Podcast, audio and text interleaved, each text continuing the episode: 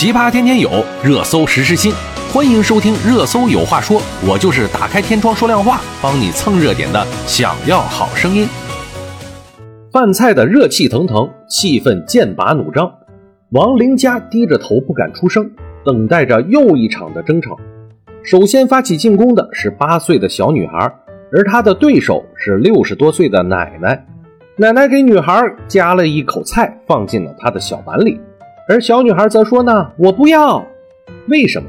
因为小女孩从小被妈妈教育用公筷吃饭，看着奶奶的筷子呢，硬生生的拒绝了。奶奶开始不满地说：“我把你养这么大，能有什么细菌？”祖孙俩开始不依不饶了。尖刻的话语落在了王玲家的耳朵里，她把身子放得很低，恨不得藏在桌子下面。这个就是二十三岁的她做住家保姆的第六天，每逢与他不相干的矛盾发生。他总是用沉默抵挡危机，少说多做是公司阿姨教给他的必修课。去年呀，王玲家从南宁的一所二本院校毕业，在东莞做客服专员的时候，他月薪五千元，单休，经常加班。今年六月，他被住家保姆的帖子吸引了，上面说呀，月薪可以过万。他来了才发现，调和矛盾也是让人伤神呐，就是为了钱。这是王玲家坚持下来的理由，也是多数受访者选择从事这一行业的首要原因。王玲家如何进入到这个行业呢？在深圳一家家政公司的集体宿舍里面，年龄最小的王玲家成了阿姨们重点关照的对象。他们说呀：“你年龄这么小，学历又这么高，为什么来做这个呢？”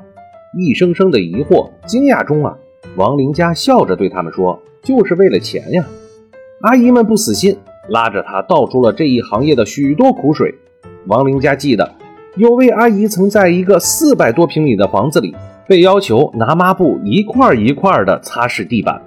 但这些王玲家是有心理准备的。六月呀，经过了十天的培训，王玲家参加了家政公司组织的客户见面会。一楼大厅里面坐满了人，几十个阿姨和客户相邻而坐。客户提出条件。满足条件的阿姨可以举手，随后进行一对一面试。一位客户上来就问有没有本科学历的，场上只有王玲佳和另外一位师范学校毕业的女生举了手。王玲佳性格开朗，爱玩，上学的时候啊，只要没有课，就会骑着电动车出来转悠，把南宁的网红美食吃了一个遍。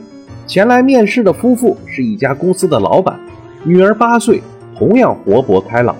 他们一眼就相中了王玲家，协议上八千元的月薪是王玲家毕业后的最大一笔收入。面试结束以后，他去书城买了两本食谱和一本儿童心理辅导书，为这份高薪工作做足了准备。可是到了客户家呀，他还是怔住了。为了女儿上学方便，客户在学校附近租了一个三室一厅的房子，住着一家三口和孩子的奶奶。留给王玲家的只有一个小的杂物室，房间里面呀，包括一张一米宽的小床以及各种杂物。在这个房间里面，它能够活动的空间只有两步宽。窗户对面是另一栋紧挨着的楼房。晚上打开灯的时候，装着磨砂玻璃的推拉门上会透出人影，一点隐私性都没有。王玲家有点失望，像她这样本科学历的保姆，年轻会英语。甚至精通钢琴、绘画。原本他只是想找一个挣钱的捷径，进来才发现辅导孩子作业、周旋于客户家的各种矛盾也并不轻松。